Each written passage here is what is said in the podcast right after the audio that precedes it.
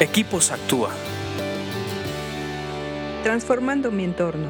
Me da mucho gusto estar nuevamente con ustedes en estos podcasts de Equipos Actúa. Estamos estudiando el libro de Proverbios, como ustedes saben, para tratar de extraer eh, herramientas, tips, ideas que nos ayuden a tomar decisiones todos los días, mejores decisiones todos los días.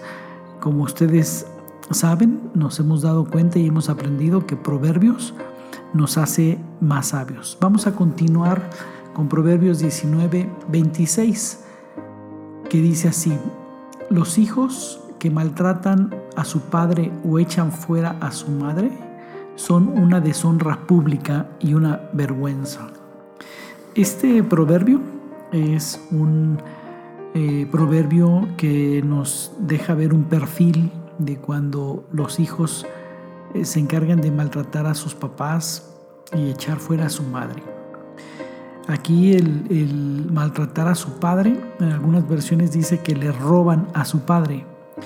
Y echar fuera a su madre se refiere a que se quieren quedar con la casa. Cuando un hijo no tiene una consideración y se aprovecha de la vejez de sus papás, se aprovecha del amor de sus papás, se aprovechan del cariño y la ternura que le tienen al hijo, se meten a situaciones muy difíciles, toman decisiones en las que pueden robarle a su papá o pueden quitarle la casa a su mamá. Y esto solamente provoca una deshonra pública, o sea, pierden el respeto, deshonra es perder el respeto, ya no son personas respetadas públicamente porque todo mundo se da cuenta, todo mundo se sabe que la persona le quiso quitar su casa a su mamá o que le robó a su papá y son una vergüenza. Este tipo de hijos causan vergüenza. Son personas que pierden el respeto de la gente, pero también pierden el respeto de sí mismas. No tienen vergüenza, se les va la vergüenza andan por la calle de una manera cínica.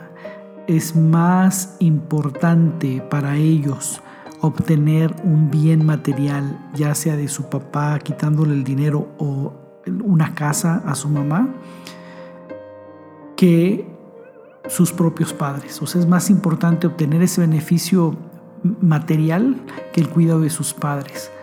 Y aquí cuando habla de quitarle la casa a su mamá, se da por entendido, por hecho que es cuando la mamá está sola, cuando el papá ya partió, eh, ya falleció. Entonces la mamá tiene una casa y el, el hijo le quita la casa para vivir con ella, la echa fuera de su casa para vivir en esa casa.